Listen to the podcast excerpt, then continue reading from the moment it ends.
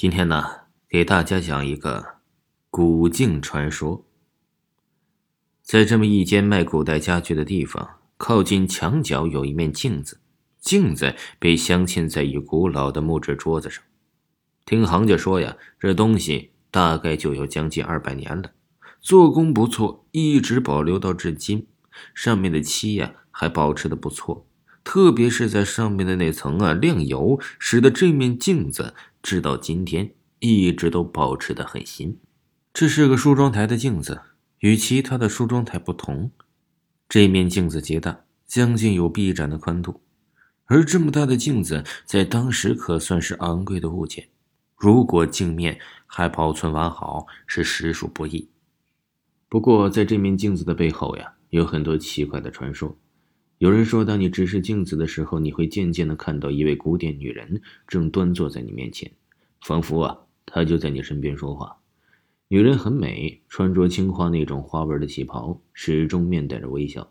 她总是跟来往的人问自己漂不漂亮。当你称赞她的时候，她就会咯咯咯的在你面前笑。当你直视时间久了，为她的美貌所沉醉的时候，她会拿出一块手帕挡在嘴边为你遮掩那份尴尬。不过，当你看见那桌面的时候啊，你所幻想的一切可能都是个错误，因为那张桌面与其他部位不同，上面尽是划痕。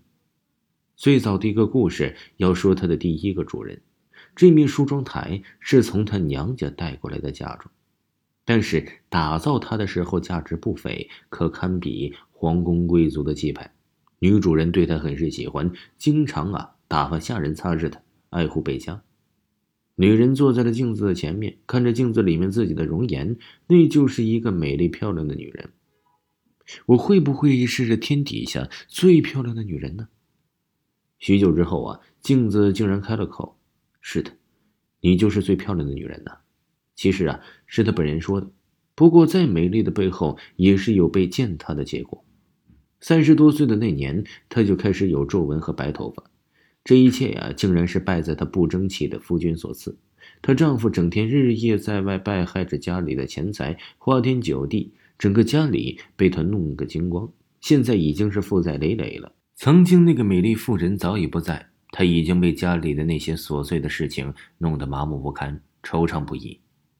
竟然家里唯一剩下的就是这面镜子，而自己的夫君连这个也放不过，要拿去变卖。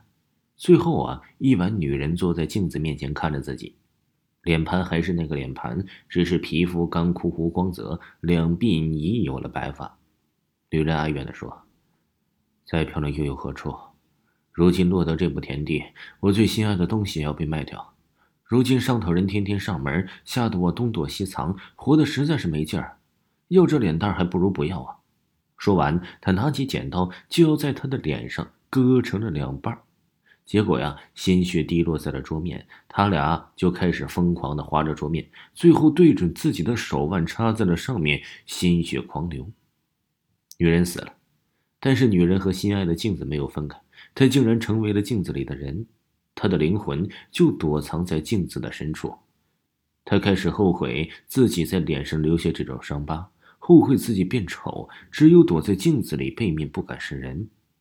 那片天地只有他自己。如果他会变漂亮，那该如何呢？直到那面镜子的下个主人或者下下个碰到了合适的主人。民国时候，这面镜子到了一个著名的交际花手里，他很喜欢这古色古风的玩意儿，花了很高的价钱买下了它。